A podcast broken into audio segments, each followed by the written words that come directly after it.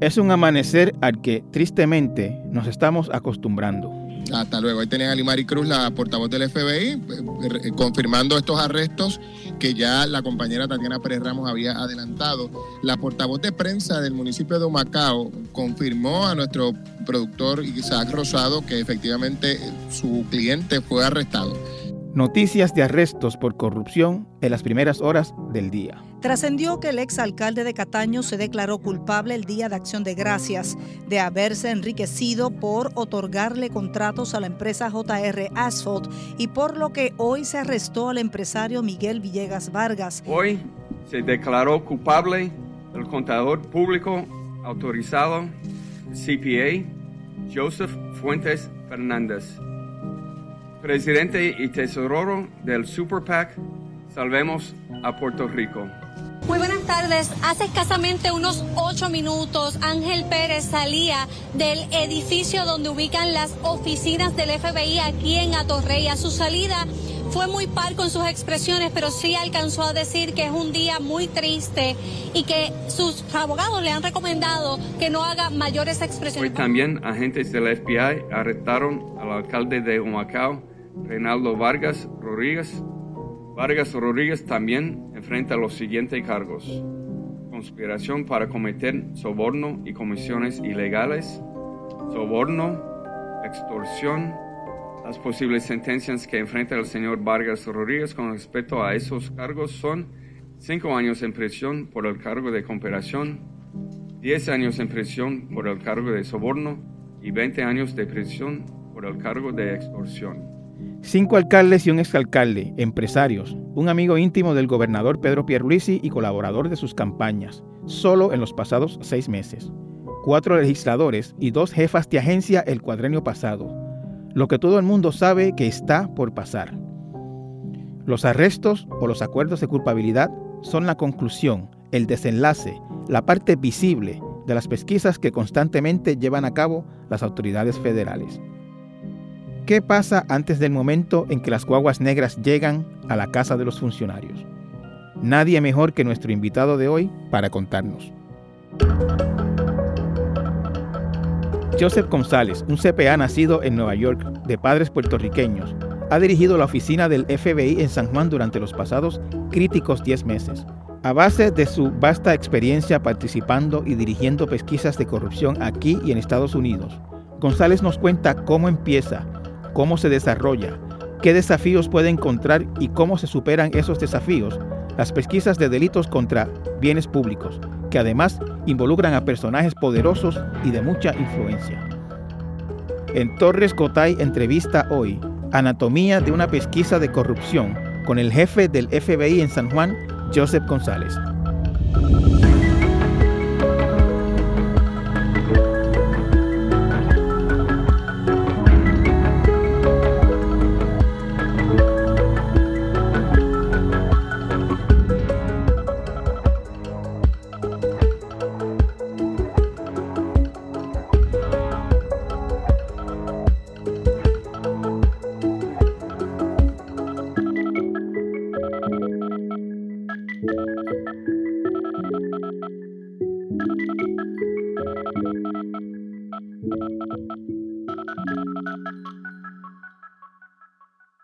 Con nosotros hoy eh, Joseph González, que es el jefe del FBI en Puerto Rico. El título es agente especial a cargo del FBI, ¿verdad? Exactamente, sí. En inglés, Special Agent in Charge. Encantado de tenerlo aquí conmigo.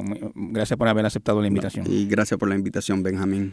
Eh, agente González, eh, antes de empezar, de entrar en tema, me gustaría saber un poquito de usted. Eh, usted es puertorriqueño. Sí. ¿Usted se crió aquí en Puerto Rico? nacido y criado en Nueva York, padre puertorriqueño, pero pasé los veranos, navidades con los abuelos aquí en Puerto Rico. eso es lo que, lo que conocemos como un New Yorker. Exactamente. ¿Tenía una... antes de ser o de, de, llegar a Puerto Rico como agente del FBI, vivió aquí alguna vez?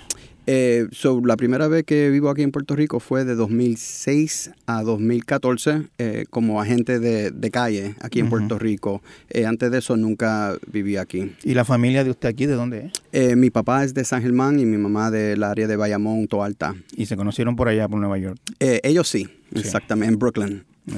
¿Y entonces usted dirige el FBI aquí hace cuánto? Hace, ya voy para 10 meses. 10 meses. ¿Y antes de estar aquí, dónde estaba? Eh, so, mi primera oficina fue la oficina de Nueva York. Eh, eso fue en el 2003. Estuve ahí casi tres años y medio. Eh, me trasladaron aquí a Puerto Rico. Estuve aquí de 2006 a 2014 eh, trabajando en narcotráfico, eh, gangas violentas hasta el 2011, donde me ascendieron a supervisor eh, de corrupción. Hice eso por casi tres años. ¿Aquí en Puerto Rico? Aquí en Puerto Rico, pero más enfocado en corrupción de, policía. Okay. y corrupción judicial. E-, ese fue el año, ese fue el tiempo de... de um, Sí, eso fue lo, eh, más, de, más, de mil, más de mil agentes fue arrestado. Sí. Fuerte. Bueno, arrestado 133 personas, pero traímos casi mil personas de afuera para operativo. Eh, de ahí estuve a cargo a nivel nacional del programa de corrupción del FBI, eh, subdirector de la oficina de New Jersey, para atrás a Washington como jefe de sección internacional y los últimos tres años corriendo la oficina de nosotros en México. Y, González, ¿cómo se llega a gente del FBI? Eh, ¿Cuál es, digamos, un muchacho está oyendo esto y dice, me interesa el FBI, ¿en qué debe estar pensando? Eh, pueden estar pensando, bueno, a veces piensan que para ser agente del FBI tiene que ser un policía o estudiar eh, justicia criminal. Eso no es el caso. el FBI, los agentes de nosotros son bien diversos. Eh, backgrounds bien diversas. yo soy contable CPA, eh, pero tenemos abogados, doctores, maestros, militares, de todo. Eso eh, para mí, yo empecé, bueno, el sueño mío empezó para ser agente del FBI bien pequeñito y tuve una oportunidad para ir a un career day en, la high, donde conocí a un agente y hablé con él y él me, me guió. Eh, pero buena pregunta porque también ahora mismo, en la próxima, el próximo mes, vamos a estar teniendo aquí en la oficina de nosotros en San Juan un Teen Academy. So, una, como una academia de una semana para jóvenes de high school. De edad son de 15 o 14 a 17, la edad de high school. Vamos a estar eh, y pueden solicitar, hacer la aplicación y someterla para consideración. González, y a través de esa conversación con esa gente que lo orientó, ¿no? que, lo, que, lo, escuchó, eh, podemos decir que la decisión de estudiar contabilidad con la mira eventual del FBI pues salió más o menos de esa conversación. exactamente. Yo de verdad no sabía qué quería hacer, pero cuando él me dijo, eh, el FBI siempre está buscando varias diferentes carreras, pero siempre eh, a contables, abogados, para el FBI es algo muy importante. Y ahí fue que decidí, cuando fui para la universidad, que iba a estudiar eh, contabilidad. Y siempre con la mira en el FBI. Exactamente. ¿Y cuánto tiempo después de la universidad llegó al FBI? Eh, me gradué de la universidad en 99. Eh, en el 2001, ya que tenía mis dos años, casi tres años de experiencia de una carrera porque necesita tres años de, experiencia fuera del FBI haciendo otra cosa para eh, solicitar, es cuando pasa el ataque de 9-11. Yo estaba en Nueva York ese día eh, trabajando en Times Square y ese fue el momento que decidí, ok, ahora el tiempo para someter mi aplicación. Eh, eh, hay, la, hay la idea de que se es bien estricto en los requisitos para entrar al FBI. Eh, ¿Eso es correcto? ¿Cómo, cuán estricto es? bien estricto. hay política de, sabemos nunca puede estar estado arrestado. El, el, uso de droga, hay unos guidelines bien específicos que tiene que cumplir con eso. Se hace un background bien extensivo, casi 10 años de, ese momento que aplica, 10 años para atrás, hablando con vecinos, maestras, amigos, referencias, todo, de todo. Eh, so, es un proceso intenso. Hay, un acceptance rate, como se conoce de algunas universidades, por ejemplo, de, solicitudes al FBI y, que llegan y no llegan. Interesante, no tengo el acceptance rate a este momento, eh, pero sí tengo el dato. Cuando yo apliqué en el 2001, eh, y eso fue después de 911, ese año era un récord para el número de solicitaciones. Eran más de 100 mil que aplicaron y de ese 100 mil ese año nada más cogieron mil. Ok, hay, hay, una idea de, cómo es esto. ¿Y cuántos, eh, en la oficina en Puerto Rico, cuántos agentes hay en Puerto Rico? Somos un poco más de 160 agentes y tenemos el personal de inteligencia y apoyo que duplica ese número. personal de inteligencia y apoyo que duplica quiere decir que no están aquí, pero trabajan No, no, están, están, aquí. Eh, son 162 agentes, ¿verdad?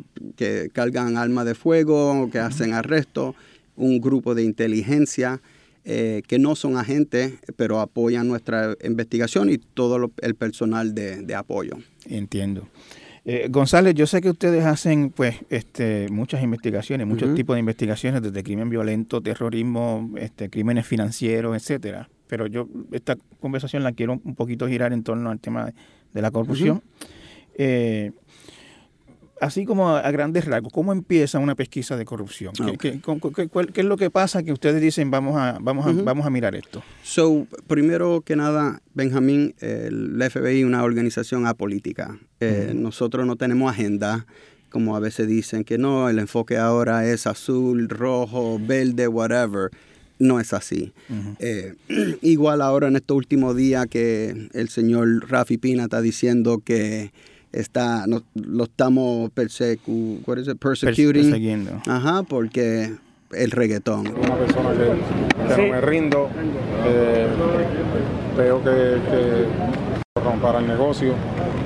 Le digo públicamente, este negocio no es de narcotráfico, este negocio no es de lavado de dinero. Me investigaron desde el 2018 mi gente por narcotráfico, por lavado de dinero me han tratado de vincular de una manera u otra por mis botes, por mis lujos. Hoy me encuentro aquí de pie y lo digo públicamente por ser productor de reggaetón. No es por otra cosa más. Yo te puedo decir que yo soy fanático del reggaetón y no importa música o whatever, el trabajo de nosotros es investigar. Eh, donde hay alegación de, lo que sea. alguna gente le va a encontrar curioso eso de que a usted le gusta el oh, Bueno, oh, como New Yorker yo no me imaginaría otra cosa, pero, bueno. Exactamente, pero un caso puede empezar de varias diferentes maneras. Eh, puede ser eh, una persona que llega a nuestra oficina, que quiere cooperar, que tiene información sobre alegaciones de, de corrupción. Igual el equipo de inteligencia puede hacer análisis donde empiezan a, revisar diferentes cuentas. Eh, pero eso no sale de la nada. Cuando ustedes empiezan a mirar unas cuentas, algo pasó que les llamó la atención. Puede ser. Eh, igual, eh, puedo usar un ejemplo, que un caso viejo en Nueva York, donde había unas elecciones, ¿verdad? Donde había dos candidatos de diferentes partidos, uno republicano, uno demócrata, y se, el, analista de inteligencia se hizo, se sentó, hizo un análisis a ver los donativos de cada partido. Así de la nada. De la nada dijo, dame hacer este, esta tarea, dame ver quién donó a este candidato, quién donó a este candidato. Y, no quiere decir que alguien llamó y dijo, mira, velen a estos dos o velen a este, nada. No, nada. Eh, se sentaron, hicieron ese análisis y se vieron varias cosas donde, porque ¿verdad? hay una cantidad que tú puedes donar como una persona, a un partido, a una persona, eh, a un candidato. So, había, permiso, ¿verdad? Había eh, algunas personas que dieron más de la cantidad que se permitía, eh, y, pero se hace, ok, ¿qué pasó aquí? Se entregó, se eh, dio el dinero para atrás. Pero que vieron en ese caso específicamente fue que había personas que nunca donaron a ninguna otra elecciones y vieron que donaron a estas elecciones, a este candidato y queríamos ver qué era la, el, el link entre cada persona. Y lo que nos dimos cuenta, todos eran estudiantes de universidad que muchos no trabajaban, estaban dando la, el máximo de la, cantidad de, la contribución y todos tenían un profesor en común. Claro. ahí se abrió la investigación. hay varias diferentes... eran donantes fantasmas, digamos. Exactamente. posiblemente fulano de tal aparecía como donante y ustedes lo llamaron y él decía, yo, jamás, nunca, yo no tengo ese dinero. Exactamente. Ok, y entonces cuando ustedes encuentran algo sospechoso, eh, digamos, en este caso del que usted me está hablando, donativo sospechoso, una investigación que empezó sencillamente por una rutina de mirar este, los patrones de gastos en una campaña. Eh, ¿cuál, es el, ¿Cuál es el próximo paso? Cuando ustedes dicen aquí está pasando algo raro. Para, so, cuando estamos haciendo ese análisis primero, es un, lo que es como no es una investigación como tal, estamos haciendo nuestra eh, revisión, para decirlo, un preliminary. Uh and then ahí si nos damos cuenta que sí hay algo aquí, then empezamos eh, y abrimos un caso. Pero dependiendo quién es la tarjeta de ese caso, eh, depende el nivel de aprobación que necesitamos. Cuando son casos de corrupción y la persona es alguien de un high profile, vamos a decir, yo personalmente tengo que aprobar el caso y dependiendo si la persona es de un, nivel más alto, vamos a decir un presidente de los Estados Unidos, un gobernador, eso tiene que ir a Washington a través de la oficina, eh, las sedes del FBI. ¿Y, por qué la gente, digamos, uno lo mira así desde afuera y un corrupto es un corrupto del nivel que sea? Eh, sí y no, ¿verdad? Un corrupto es un corrupto, pero es el proceso de checks and balances, ¿verdad? Porque no queremos, eh, queremos asegurarnos que, número uno, ¿verdad? Que la, la política personal de alguien no eh, esté envuelta en decisiones que se toman y se hacen, hace eso por, por esas cosas, porque también lo, lo, último que queremos hacer es abrir una investigación donde hay una persona que en realidad no, no ha hecho nada, es personas de afuera tratando de dañarle la reputación a esa persona. se dice que alguien lo investiga el FBI y eh, eso nada más es un problema. Exactamente. Eso cuando abrimos esta investigación, son tan, tan sensitivas que buscamos esa aprobación adicional eh, a nivel de, como dije, los sedes del headquarters de nosotros en el FBI, pero también Departamento de Justicia. Y entonces usted, digamos, pues llega una información, involucra a alguien electo importante, eh, antes de proceder de, otras cosas de las que vamos a hablar eventualmente, ustedes pues se piden una aprobación de diferentes niveles de acuerdo al nivel de la persona. Exactamente. Y entonces llega después el momento, digamos, este ¿qué pasa? Cuando ya pues, se, se, se le da el visto bueno para investigar a este, a este señor político. ¿Qué, qué, ocurre? Eso depende igual eh, qué tipo de caso es. Eh, yo, yo, tengo una cosita. ¿El gran jurado entra temprano o eso ya es más adelante? Está más adelante. Más adelante. Cuando abrimos el gran jurado, eh, ahí es que se puede usar el, poder de la supina, el, grand jury supina, como se dice. Um, pero eso es un poquito más adelante. Nosotros empezamos a hacer nuestra investigación, investigar los hechos eh, y depende, ¿verdad? Porque si tenemos una persona que entra y está cooperando y dice, mira, yo tengo acceso, yo hablo con esta persona, me está pidiendo dinero, me está obligando a hacer esto. So, nosotros usamos las técnicas de, nosotros para... Eh, eh, explíqueme, yo, yo, hay, una, hay una, o sea, yo sé que no, no, se puede decir mucho aquí, pero hay, por ejemplo, uno ve películas, por ejemplo, y, y, y, digamos que ustedes miran el entorno de una persona y identifican a alguien que puede ser vulnerable para cooperar. ¿Eso, es así en la vida real? Sí, oye, oye. Eh, y y en muchos casos que has visto, viene personas que lo acusamos de un delito y para eh, una rebaja de sentencia dicen... Yo sé tal y tal yo sé tal, yo estuve aquí, yo puedo comunicarme con esta persona, yo puedo darte esto. Y en muchos casos empiezan ahí. Y, ese proceso de, Cuando usted dice ya tienen una persona que coopera, una persona que está dentro y les puede decir fulano y mengano están haciendo tal o cual cosa, eh, el, proceso este de alambrar, por ejemplo, eh, ¿eso es en esa etapa o eso también necesita una, orden de gran jurado o algo por el estilo? No, so para alambrar a alguien no se necesita ningún eh, orden porque so Puerto Rico es lo que llamamos un two-party consent state, ¿verdad? Que es, necesita el consentimiento de dos personas para hacer una grabación. So, si yo te quería grabar a ti, yo te tengo que pedirle el permiso. Como estamos haciendo esto a nivel federal, la ley de nivel federal indica un, consentimiento de una persona. So, el consentimiento mío que yo voy a grabar a esta persona. Y, y, ese proceso de, de, de, de, alambrar una persona, eh, me imagino que tienen que darle algún entrenamiento, porque no, o sea, una persona normal que de momento tú lo pones a grabar conversaciones, pues pues habrá cosas que haga que, o que diga que puede delatarse, ¿no? Que está grabando. ¿Cómo, cómo es eso? ¿Lo, entrenan? Eh, una pregunta interesante porque me recuerdo a veces... recuérdate también que nosotros estamos trabajando con personas de del, bajo mundo hasta claro. Y yo, y yo, sé que no es lo mismo ir alambrado ante un senador que ir alambrado ante un narcotraficante. Son cosas distintas. Exactamente. So, eh, es, diferente y prendíamos por la experiencia. el nivel de riesgo es distinto, digamos. Sí, sí. Oh, Definitivamente. Ok, la pregunta, ¿le hacen un entrenamiento? ¿Lo ponen a coger una clase, un curso? Este, le, explicamos, eh, le hacemos coaching, eh, nos sentamos, hacemos scenarios donde, ok, si te dicen esto, ¿qué va a hacer? Y si hacen esto, ¿y qué vamos a hacer? Y hay una emergencia. So. A mí, yo, yo, yo supondría a gente que, que, que una persona que yo conozco bien, en la que tengo confianza, si viene un día alambrado o algo, algo raro le voy a notar. Una persona que observadora como yo, digo, este está como raro hoy, está sudando mucho, yo lo veo mucho moviendo el pie, algo está pasando. Eso, pasa, que el que, el que están grabando se da cuenta. A veces, ha pasado, ha pasado. Y en ese caso, pues se malogra, me imagino yo, por lo menos esa parte de la investigación.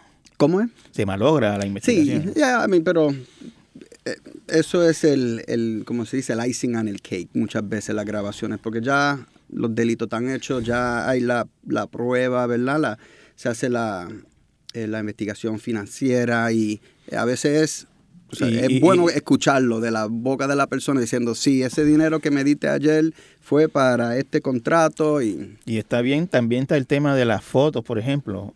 Según la acusación, el alcalde de Guanabo, Pérez Otero, estuvo involucrado en una conspiración de soborno en la cual, desde fines del 2019 hasta mayo del 2021, recibió y aceptó pagos en efectivo de 5 mil dólares en repetidas ocasiones de parte de una persona identificada como individuo A. Esto salió públicamente, se puede decir. Este, el, alcalde de Guaynabo lo, fotografían tomando un sobre que la alegación es que es dinero, eso se probará en corte, pero, pero parece dinero. Eh, e, eso, este cuando una persona está encontrándose, una persona que está cooperando con ustedes se encuentra con un objetivo de, esa pesquisa, eh, me imagino que ustedes lo están monitoreando de cerca. ¿Cómo, cómo es eso? Eso, para nosotros, las personas que están cooperando con nosotros son nuestra prioridad y vamos a hacer todo para la seguridad de, esa persona. Ok, y quiere decir que, que no está en peligro, digamos. Eh, nunca se puede garantizar que no hay peligro, pero nosotros vamos a hacer todo posible para mitigar ese peligro. Ok. Eh, en, cuanto a la, a, la, a, la, a la, tarjeta de una pesquisa, gente, eh, uno oye a menudo a gente decir, a mí no me están investigando porque a mí no me han dicho nada. Eh, ¿Hay la obligación de decirle a alguien? La ley federal no requiere que le, le decimos a la persona que estamos investigando. Pero hay, yo he escuchado también de casos en que se, se le dice a alguien, mire, usted es objeto de una investigación de tal o cual cosa. en, ¿Por qué en unos casos sí y en otros no? ¿Cuál es la diferencia? Estrategia. Estrategia. Eh, estrategia eh, puede ser, si sabemos la tarjeta que estamos investigando está en un momento eh, ¿cómo es? vulnerable y pues, le podemos hacer un acercamiento a esa persona para que coopere contra otra persona. Puede ser que nos sentemos con ellos y le decimos, eres tarjeta y de nuestra investigación y esto es lo que tenemos en tu contra y tiene que tomar una decisión. O sea, es algo que decidimos que es estratégico. A mí, me, da, me, siento mucha curiosidad con esto que, le voy a preguntar ahora. Yo he hablado con gente que ha sido interrogada en, pesquisas de corrupción, que, me dicen, mira, me llegaron los agentes a tal sitio y me, y me llamaron aparte o me llamaron a la oficina y cuando llego allí pues estaban los, los agentes del FBI. Eh, y la gente se asusta mucho cuando le cae un agente del FBI por la casa o por el trabajo. Eh, cuénteme de esa experiencia con un oficial electo, digamos, que ustedes la primera vez que le dicen, mira, te, tenemos, te, agarramos, te tenemos esta evidencia, te grabamos aquí, te grabamos allá, ¿qué tú vas a hacer? ¿Cómo, cómo, es ese momento? So, una pregunta interesante porque, como mencioné, yo he trabajado todo de, narcotráfico, eh, gangas violentas, a corrupción, cuello blanco. Eso yo he visto, tú sabes, de todo. Interesante cuando está trabajando en el mundo del narcotráfico eh, o de gangas eh, estas personas saben que la vida de ellas, ellos tienen este camino, están haciendo, viviendo esta vida, van a terminar en la cárcel o muerto. ellos, saben, no, es sorpresa. Y normalmente cuando son casos de corrupción, cuello eh, blanco, que están acostumbrados de una vida diferente, los lujos, el poder, el dinero, ah, la reacción es bien, bien diferente. Siempre primero es la, negación, lo, te juro por mi madre que no ha hecho nada. Y cuando empezamos a enseñarle, ay, y esa foto, y esto, y lo otro. ¿Y, eso pasa a dónde, gente? ¿Ustedes van a su oficina o lo citan en algún sitio? Depende también. pues llegan estratégico también. Todo lo que hacemos es estratégico. Eh, vamos a poner, vamos a suponer que una estrategia es llegar a la casa. y, sabemos que ustedes madrugan, llegan tempranito. Eh, y no, es un día de arresto, sino un día que van a interrogar o, a, o, a, preguntar. Eh, llegan a la casa y tocan y la persona pues se queda como, wow, ¿qué ustedes hacen aquí? Y ustedes empiezan a preguntar. Entonces, usted me dice que al principio empiezan a negar y, y, después, pues, cuando ustedes empiezan a enseñarles las cosas, hay un delito que es mentirle a un agente del FBI. Eso, eso, aplica desde el primer momento. Y tiene que ser, a mí, no es una mentira, no quiero decir boba, pero es algo eh, sustantiva. Una, una mentira material, gracias a la, palabra que estaba buscando. no, es, por ejemplo, que usted le diga, usted me pregunte a mí si yo estuve tal reunido en tal fecha con fulano en tal restaurante y yo le digo, no, nada más, yo nunca he ido a ese restaurante. E, eso es una mentira material. Depende la investigación y, y qué compone ese, esa la pregunta en la investigación. Ok, o sea que no, no, no, a lo que voy es a, que la, eso de mentirle a un agente del FBI no, no es como automático, desde la primera pregunta ya está frito con right. si te pregunto cuántos perros tiene en la casa, me dice tengo uno y en realidad tiene tres, eso no importa. A, menos que los otros dos sean muy caros y se los regaló alguien ¿eh? Puede, a, cambio de, a cambio de una, de una acción gubernamental. ¿no? Right, exactamente. Pero si te pregunto, mira, tú hiciste un depósito de 10 mil dólares en tu cuenta eh, tal fecha, aquí está el, estado de cuenta del banco, el deposit slip, no, eso no fui yo, yo no sé, y podemos probar después, sí, mira, entrando al banco, estamos en las cámaras, ahí es algo que puede.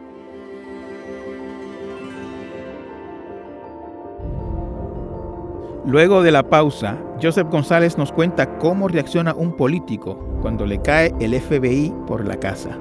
No se vayan.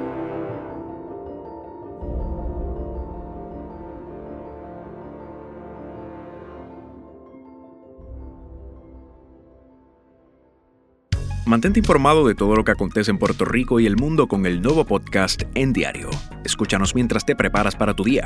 En Diario, de lunes a viernes en todas las plataformas de audio o elnuevodía.com slash podcast slash en diario. buenas tardes a todos. Este, gracias por estar aquí. Este, y sé que, ¿verdad? Estos son procesos que uno tiene que enfrentar todos los días y y no este no es el, un día menos.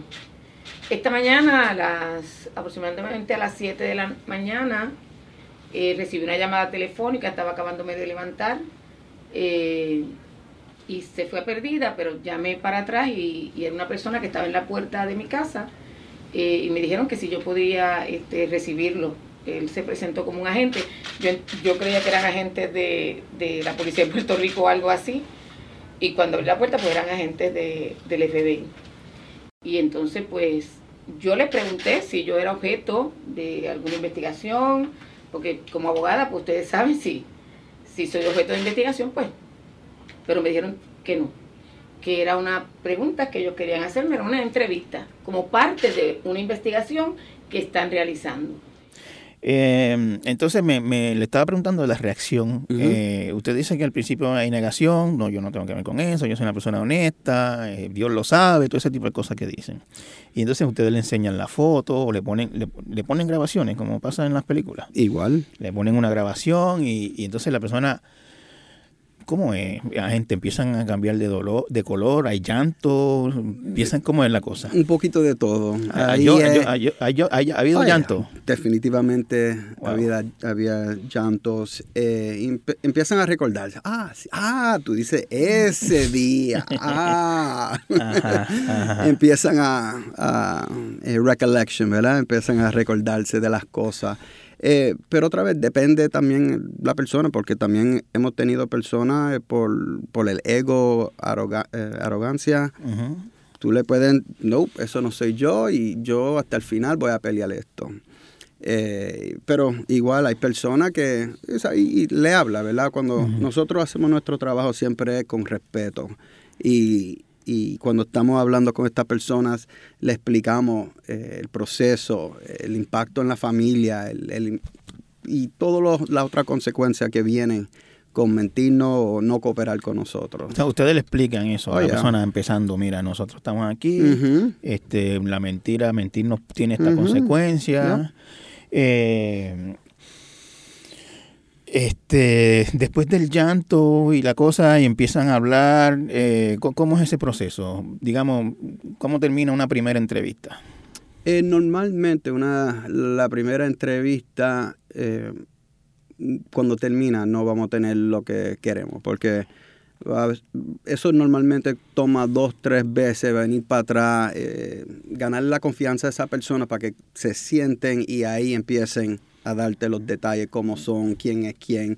Y siempre van a tratar de mina- eh, ¿cómo es? minimizar Su participación. su participación o la partic- eh, participación de personas cercanas a ellos y tirarle a los que no son cercanos a ellos. Ok. Eso toma varias entrevistas para la persona que, eh, para que tenga la Y confianza. ahí es que empiezan a decir, yo sé de fulano, yo sé de mengano, yo sé de sutano, y ustedes, si era alguien que tenían en el radar, pues tienen ahí un testigo y puede que haya alguien que no tenga un radar y empieza el proceso Ujú. otra vez de la, de la investigación. Ayer, 4 de mayo, un gran jurado federal del Distrito de Puerto Rico emitió una acusación de cuatro cargos contra Javier García Pérez, alcalde de Aguas Buenas. Los cargos son conspiración para cometer soborno y comisiones ilegales, también conocido como kickbacks. Cargo 2 y 3, soborno. Cargo 4, extorsión.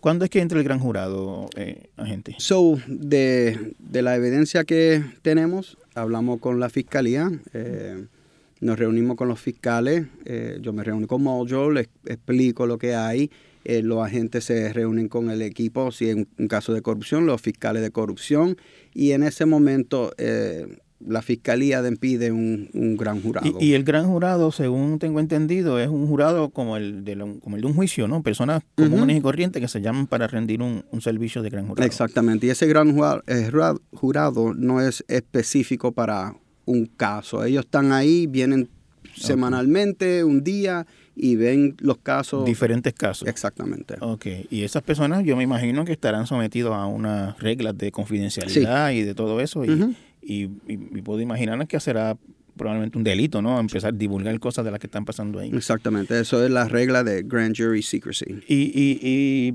digamos, hay gran jurado permanentemente, todo el tiempo hay un gran jurado en funciones. Sí, siempre Sí, sí, hay sí. gran jurado en funciones. Y, ah, ok, y entonces, este, para diferentes casos no tiene Ujú. que ser de, de corrupción. Un mismo gran jurado, una mañana puede haber un caso de drogas y de corrupción. Exactamente. Ok. Eh, el tema de las intervenciones telefónicas, de las interceptaciones de teléfono, ¿eso en qué etapa se, se produce eso? Eh, se puede producir en cualquier etapa de la investigación, pero eso es una de las técnicas más eh, invasive, invasivas, se dice. Eh, so, normalmente lo que se hace es eh, usar todas las otras técnicas y si no funciona o si no eh, tenemos las pruebas, eh, perdón, o ¿cómo es? Si usamos, si yo puedo buscar la información de otra manera, eh, lo usamos. Si no se puede obtener la evidencia que estamos buscando y sabemos, hay pruebas que se usa ese teléfono o el email o el que sea para comunicarse, para cometer un delito, el agente hace un affidavit eh, que va a un juez, eh, revisado por la fiscalía, va a un juez para el permiso, eh, para obtener la, la escucha, el título 3. Usted me dice que, y es una distinción importante e interesante en la que yo no, no había pensado, una persona que está en, en el narcotráfico, pues, pues, como usted dice, sabe que en algún momento si no le llega el FBI, le llega el enemigo a, a, a dispararle. Eh, y por lo tanto, pues es un riesgo que sabe que está corriendo. Ahora, el, el, el, político probablemente pues piensa que no, que no le va a pasar este y, y, y, a veces puede hasta creer que no está haciendo nada muy mal o qué sé yo. Eh, y entonces cuando ustedes llegan al, al, al, al, político o a la persona relacionada con la política, o con el gobierno, eh, eh, le ofrecen la posibilidad de, de, de llamar a un abogado. Sí. O, o, siempre. Es el derecho. Eh, desde el principio. Uh -huh. Dice, estamos aquí, venimos a interrogarlo, eh, puede llamar a un abogado. Exactamente. ¿Y la persona normalmente qué hace? So, para aclarar, ¿verdad? Si la persona no está detenida, vamos a la casa, le pedimos hablar con ellos y si quieren hablar con nosotros, pueden. Eh, también llega un momento de, que le decimos, si te sientes más cómodo comunicarte con un abogado, no está bajo arresto, pero si quiere comunicarte con un abogado, puede. Sí, hay, hay una, mira, ya, yo recuerdo, y voy a mencionar un nombre aquí, no, no sé si usted me lo puede decir o no, o, o corroborar o no, eh, la representante María Milagro Charboniel dijo públicamente que a ella le preguntó a los agentes y que los agentes le dijeron que ella no era objeto de investigación. Fue un proceso de preguntas y respuestas normal.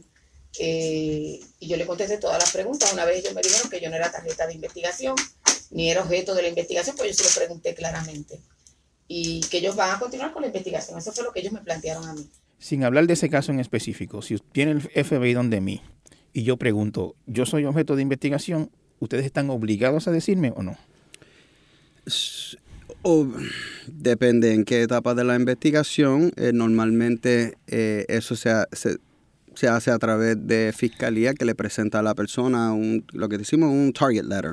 Okay. Una, una carta indicando que tú eres tarjeta de, la, de una investigación federal. O sea, pero el agente lo sabe la gente sabe cuando va a interrogar a un, una persona que esa es una tarjeta de investigación. Es que depende en qué etapa, porque a veces es un testigo, a veces llega, como expliqué, llega una alegación que tal persona está cometiendo este tipo de delitos y vamos a hablar con ellos como normal y you know, es una entrevista y a ese momento esa persona no es objeto de la investigación, es una alegación. Claro, pero mi, mi, pregunta es la siguiente, uh -huh. si es objeto uh -huh. y pregunta, ¿ustedes están obligados a decirle la verdad? Eh, nosotros no. No, no, estamos, no estamos obligados a decirle que sí eres tarjeta. Eso sería algo a través de su abogado que puede comunicarse ¿Y, y, con y cómo, ¿Y cómo contestan a la pregunta? ¿Le dicen no sé, no sabemos, no le podemos decir o le dicen que no? Depende. Porque ya, ya, ya me, se, lo voy a, se lo voy a plantear como lo estoy pensando. Uh -huh. La persona está obligada a decirle la verdad a ustedes. Ustedes no están obligados a decirle la verdad. Right. Si, si es objeto y están obligados a decir la verdad, tendrían que decírselo.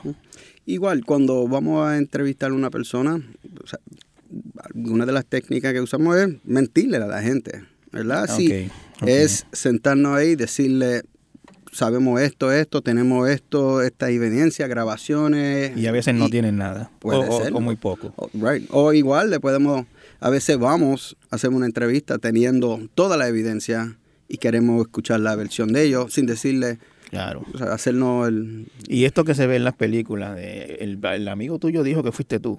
Eso también lo, lo, hacen, aunque no sea cierto. Una de las técnicas que usamos más en los casos de, de, de, de droga. Sí, bueno.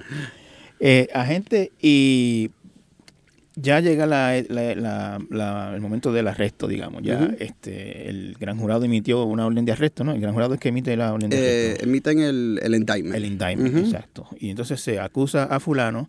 A veces esos indictments permanecen sellados uh -huh. este, indefinidamente.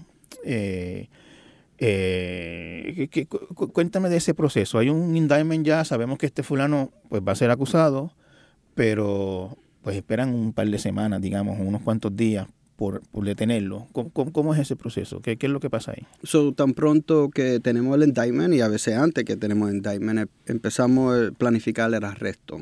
Eh, en ese momento se determina eh, si va a ser los agentes comunes de, del caso que van a hacer el arresto o si la persona es un riesgo, un peligro para los agentes, para la comunidad o para, para su propia persona. Y si es así, tienen arma de fuego, otra, una historia criminal o puede ser dependiendo el tipo de casa seguridad que tienen, de usamos el equipo de SWAT. Eh, so, yo sé que se ha mencionado, he mencionado mucho que nosotros usamos el equipo de SWAT, el, tanque, eh, por cuestión de intimidar, porque la persona no cooperaron. Eso no es el caso. Eso es totalmente basado en la seguridad de la persona que vamos a arrestar, a la comunidad, los vecinos y a nuestros agentes. Pero yo, hablando aquí de los casos de corrupción, uno ve vehículos normales, básicamente, en las fotos que se, que se filtran, que salen, ¿no? Este, las famosas guaguas negras, etcétera. Eh, uno no ve tanques ni nada por el estilo, ni SWAT en casos de corrupción. Hemos usado en algunos casos recientes de, en casos de corrupción, sí hemos usado el equipo SWAT eh, por, eh, número uno, si la persona tenía, en uno de los últimos casos, tenía arma de fuego en su casa. Y ustedes lo sabían que y sabían que tenía, y el tipo de, de, de puerta de seguridad que tenían y cámara de seguridad, que si agentes de nosotros llegan a la puerta, se anuncian y esa persona eh, no quería salir y decide disparar, se iba a ser bien difícil para nuestro agente entrar a la casa.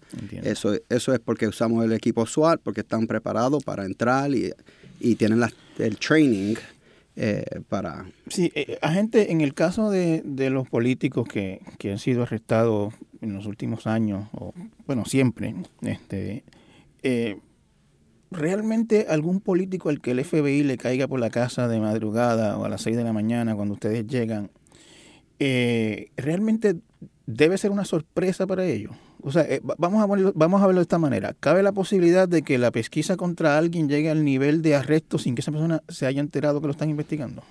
Difícil. Difícil, ¿verdad? Difícil, bien difícil, porque cuando ya estamos al punto de hacer los arrestos, hemos hablado con varias, varias personas, personas cercanas, cercanas a la tarjeta y normalmente alguien le dice algo. Eso no, no es algo... Pero quizás es sorpresa el día, ¿no? No era este día específico que lo ah, exactamente, el día, exactamente. Pero digamos, este, yo, yo, he sabido, y obviamente no, no estamos hablando de, de, de casos específicos aquí, pero eh, hubo un caso de, de, hace poco que la, que la esposa llamó a una persona que yo conozco histérica por la mañana. Mira, se han llevado, se lo llevaron, ¿cómo es posible? Si nosotros no hemos hecho nada, que si aquello, que si lo otro. La, esposa.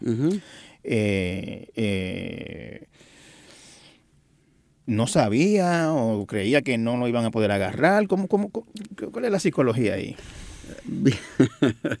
Eso es bien difícil. Eso a veces no entiendo. Yo me gusta usar el refrán. Yo personalmente no meto la mano en el fuego para nadie. Claro. Y no sabe con quién tú vives a veces.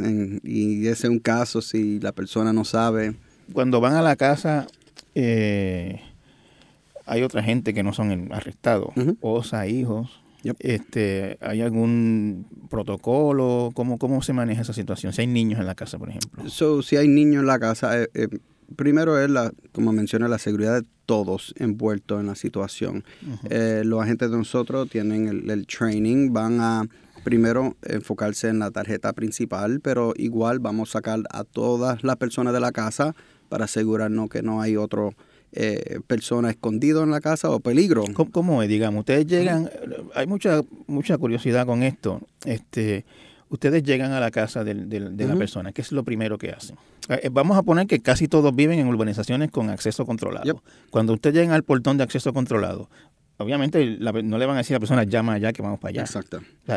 Normalmente ya tenemos un plan para estar llegar a la casa sin que nadie avise. Ok, y entonces llegan y ¿qué hacen? ¿Tocan la puerta? ¿Llaman por teléfono? Eh, depende, eh, pero normalmente lo que hacemos es eh, knock and announce, un call out. So vamos a tocar la puerta o por el, megaphone anunciar el FBI. Mire, yo, le digo la verdad, si, si ustedes llegan a mi casa y yo estoy en el cuarto mío durmiendo con aire acondicionado, pueden tumbar la puerta y yo no me voy a enterar.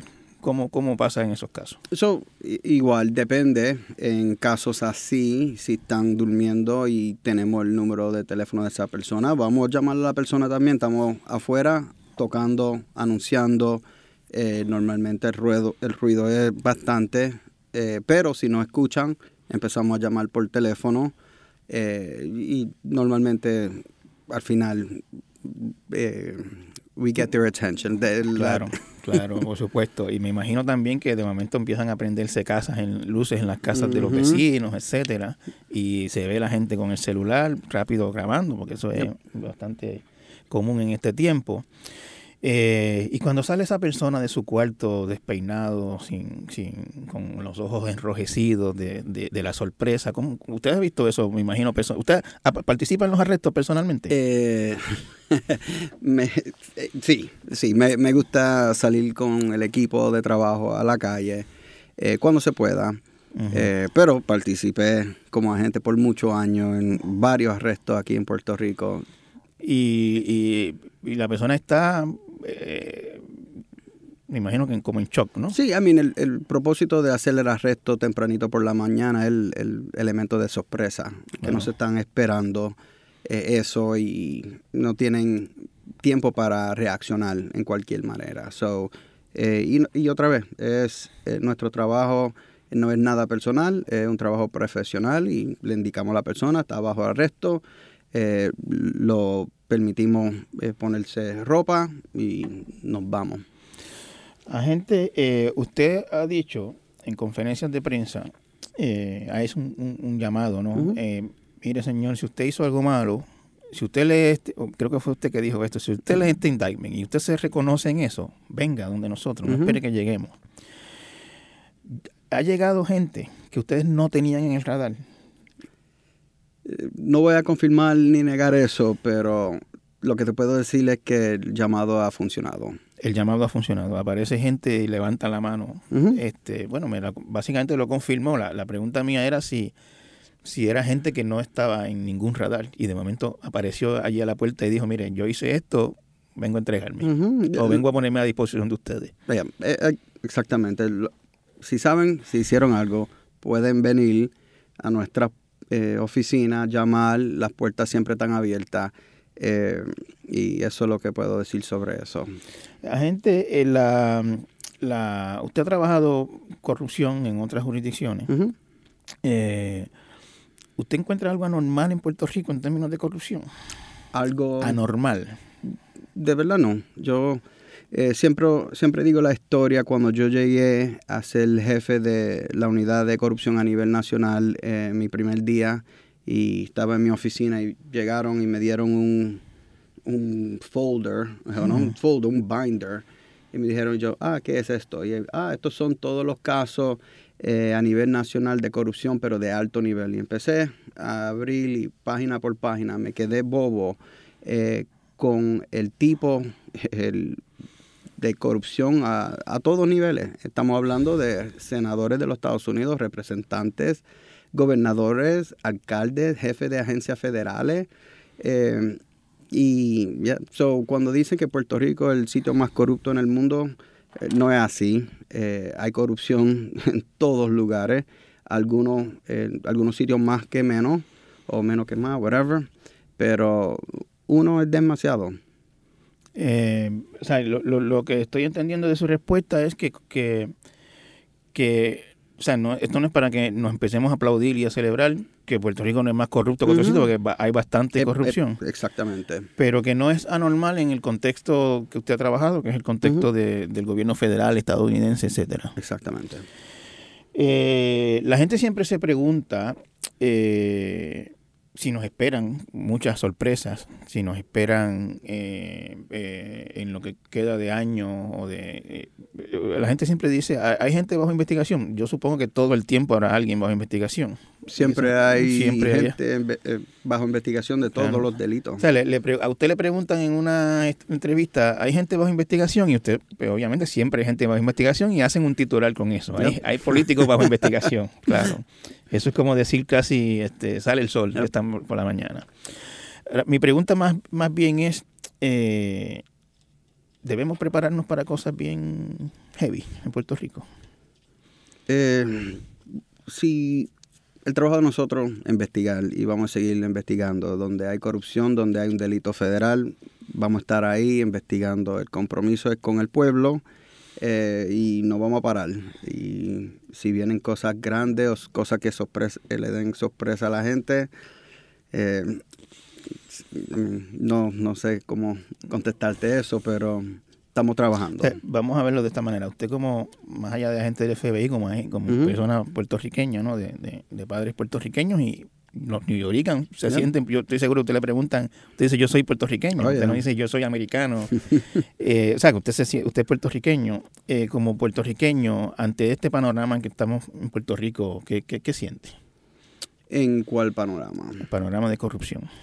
Eh, es una vergüenza, I mean, pero, you porque la forma que yo lo veo, cuando todos estos casos que tenemos de corrupción, eso me requiere dedicar recursos adicionales a trabajar este delito que estamos quitando de otras áreas, de crimen violento, de gangas, de narcotráfico. no creo que la gente lo venga así. Dice, ah, él no hizo, se llevó 10 mil dólares, whatever, pero tantos recursos que van eh, a estas investigaciones, que podía dedicarlo a, a otro eh, área de la oficina, para mí eh, la preocupación más grande y la vergüenza de este delito, porque de verdad le quita o sea, no solo en nuestra agencia, pero se roban dinero de, otros programas y de educación o de programas sociales y, la juventud es lo que necesita esos recursos. Claro, y además este el, panorama, y esto es mi opinión, no, no le estoy pidiendo que usted la comparta, pero el panorama sugiere que, que todos los problemas que tenemos en el gobierno de Puerto Rico es porque la gente está concentrada en ese, esas actividades, no en lo que tienen que hacer. Eh, a gente le agradezco mucho su tiempo y su confianza en haber hablado conmigo. Me ha encantado de esta charla. Gracias por la invitación y estamos aquí para, como dije, trabajar. Muchas gracias. Gracias.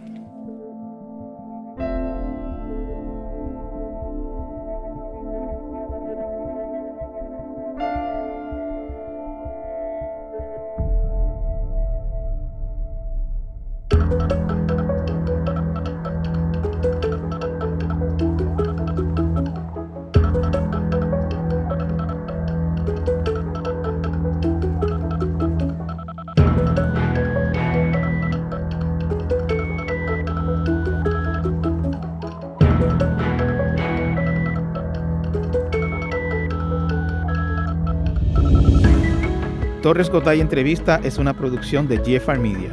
Pueden conseguirlo en elnuevodía.com o en su plataforma favorita de podcast. El diseño de sonido estuvo a cargo de Víctor Ramos Rosado. Producción por Marcos Billy Guzmán. El editor audiovisual es Denis Rivera Pichardo. Producción ejecutiva Celimar Colón. Rafael Lama Bonilla es el director general de GFR Media.